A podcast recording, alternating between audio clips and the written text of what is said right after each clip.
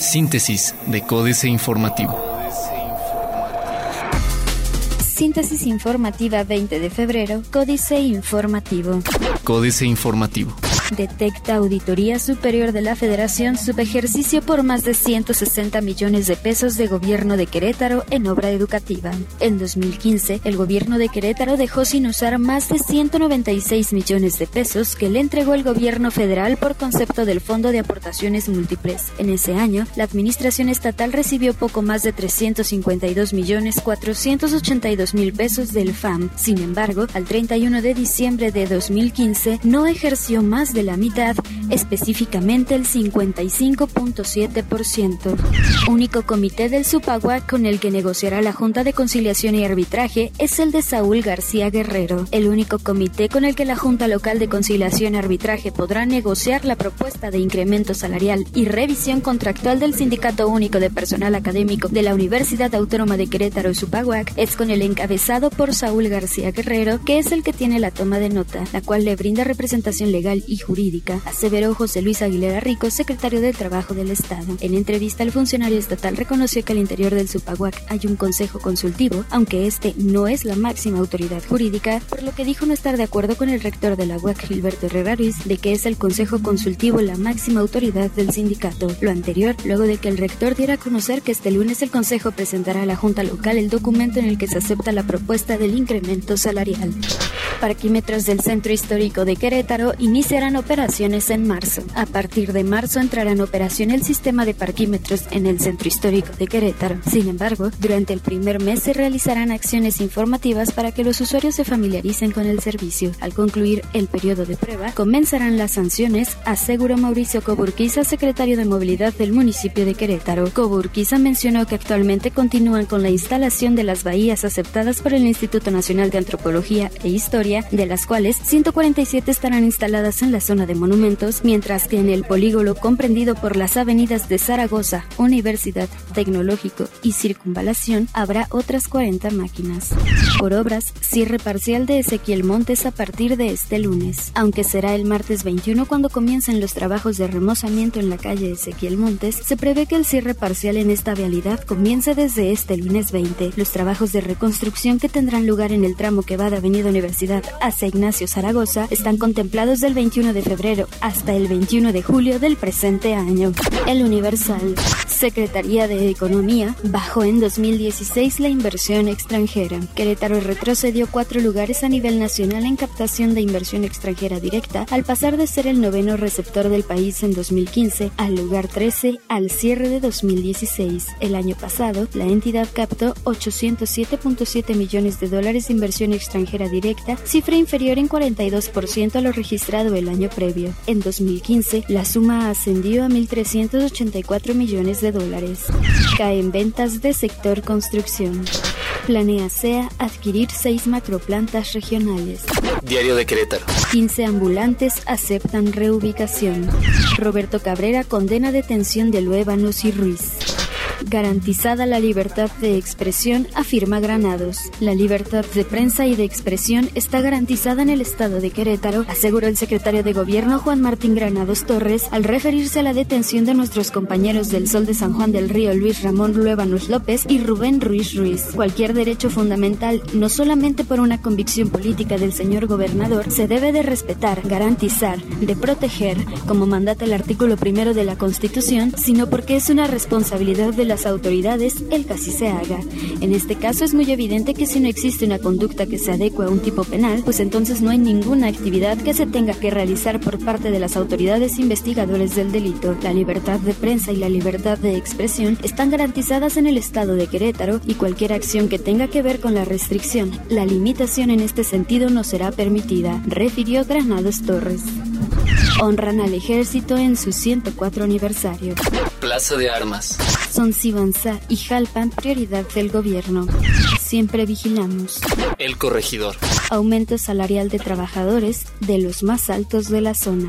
Blindan salidas y entradas de Querétaro con la finalidad de disminuir el riesgo de tránsito de armas de fuego y, sustancias prohibidas en los cruces carreteros que conectan a ambos estados. Autoridades de Querétaro y Guanajuato pusieron en marcha el operativo Frontera Segura. Así lo determinaron tras sostener una reunión el secretario de Seguridad Ciudadana Juan Marcos Granados Torres con el secretario de Seguridad Pública de Guanajuato Álvaro Cabeza de Vaca Apendini. Avanza iniciativa para regular sueldo de funcionarios. Innecesaria alerta de género en Querétaro, dice Isabel Aguilar Morales. Noticias. Aún sin registrarse la deportación de algún marquesino de Estados Unidos. Proyecta UTEC crear tres nuevas carreras. Incentivos para alumnos de escuelas privadas pide coalición Red Familiar Querétaro. Reforma.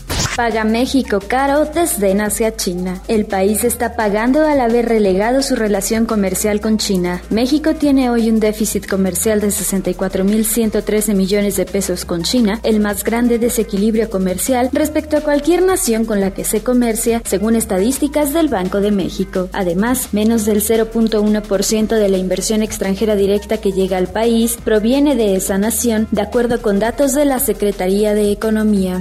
Pierde Hacienda 134 mil millones alistan 3 mil millones de pesos para repatriados. Una bolsa de hasta 3 mil millones de pesos podría destinarse a crédito para los repatriados de Estados Unidos, dijo en entrevista Mario Zamora, director general de Financiera Nacional de Desarrollo Agropecuario, Rural, Forestal y Pesquero, FND, aunque no se tiene un monto preciso de la bolsa de créditos, ya que no se sabe el número exacto de repatriados y la demanda que generarían podría ser de entre mil millones de pesos y 3 mil millones de pesos, refirió el directivo. Agregó que los créditos podrían ser montos de 35 mil pesos, pasando por los 280 mil pesos hasta 500 mil pesos y serían por un periodo de 5 años.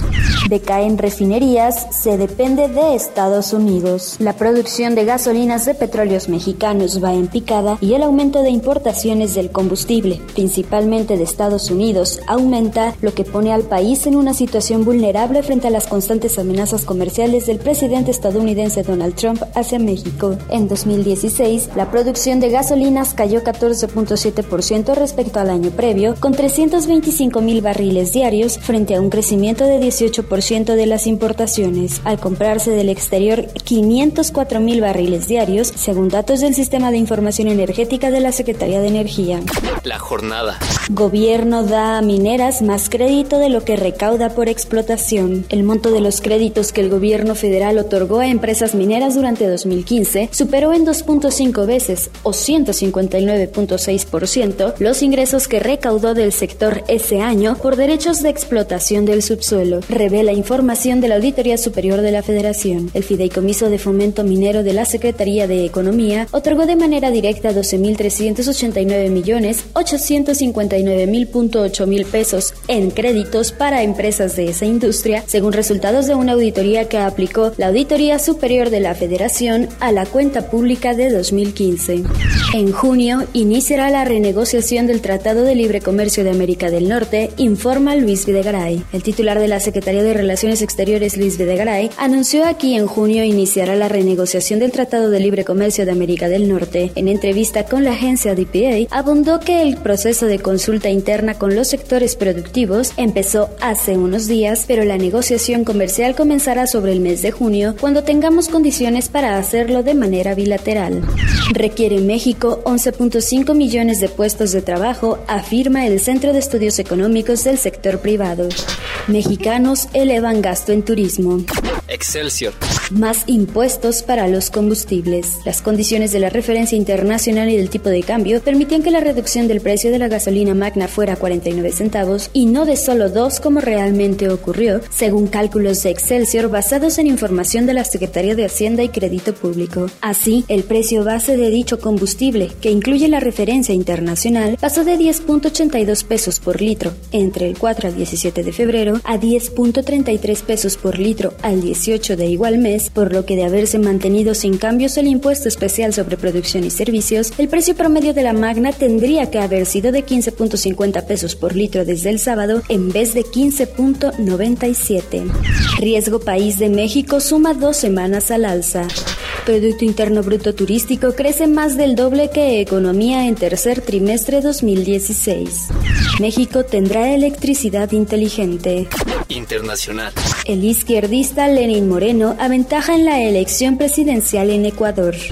Sesgo bajista dominaría los mercados con el foco en Trump y minutas de la Reserva Federal. América Economía. Las monedas de América Latina presentarían un leve sesgo bajista en la semana, a la espera de detalles de las políticas fiscales del presidente de Estados Unidos Donald Trump y con los inversores también atentos a las minutas de la última reunión de política monetaria de la Reserva Federal. La liquidez, sin embargo, se vería reducida este lunes ante un feriado en Estados Unidos que mantendrá los mercados financieros cerrados en la mayor economía mundial. Grecia necesita mucho menos dinero que el acordado en el tercer rescate. Condonar deuda familiar con el Estado, acción corrupta de Macri, según 67% de argentinos. Jornada, en lo que los analistas consideran la peor semana del gobierno de Mauricio Macri en poco más de un año de gestión, una importante encuesta determina que 6 de cada 10 personas consideran que la millonaria condonación de deuda que el grupo Macri tiene con el Estado por el correo argentino que compró y nunca pagó es un acto de corrupción y no un error como sostuvo el Ejecutivo. Otros medios. La llamativa tecnología que podría recibir el próximo iPhone 8. Esta app es la solución que tus juntas esperaban. ¿Para qué usaríamos un smartphone con pantalla ultra flexible? Financieras. Dinero, humor negro, el ahorrazo de los dos centavos, Enrique Galván Ochoa. Si es dueño de 20 automóviles y les llenó el tanque a todos este fin de semana, felicidades, ahorro 20 pesos. Pero si solo tiene un vehículo, como la mayoría de los mortales, solo ahorró un peso. Con la broma de los dos centavos menos en el litro del combustible, se desquitó el gobierno del fracaso de la marcha blanca contra Trump, que en el fondo quiso ser también de apoyo a Peña Nieto. Marque este día en su calendario. Hoy es el fin del largo periodo de precios controlados de la gasolina y el diésel y mañana comenzarán el de precios liberados. Roberto Adame, prácticas del líder, humildad. La humildad se volvió a poner de moda por su ausencia con Donald Trump. Según editoriales estadounidenses, Trump inauguró una época de arrogancia y soberbia. Esto es lo que tiene al mundo aterrorizado, ya que la falta de humildad destruye personas, familias, empresas, países e imperios. Mete a la persona de poder en una carrera interminable para mantener la ilusión del propio valor ante los demás y como lo prueba el caso de Trump, mentir, exagerar y acusar a los demás sin miramientos se convierten en tarea cotidiana. Capitanes. Carlos Álvarez Bermejillo, presidente de Consejo de Grupo PISA, el laboratorio mexicano que hoy cumple 72 años. El grupo tiene 14 plantas, 18 mil empleados y en 2016 su producción fue de 110 millones de piezas mensuales, donde destaca su marca Electrolit entre las de 1.500 registradas. Políticas.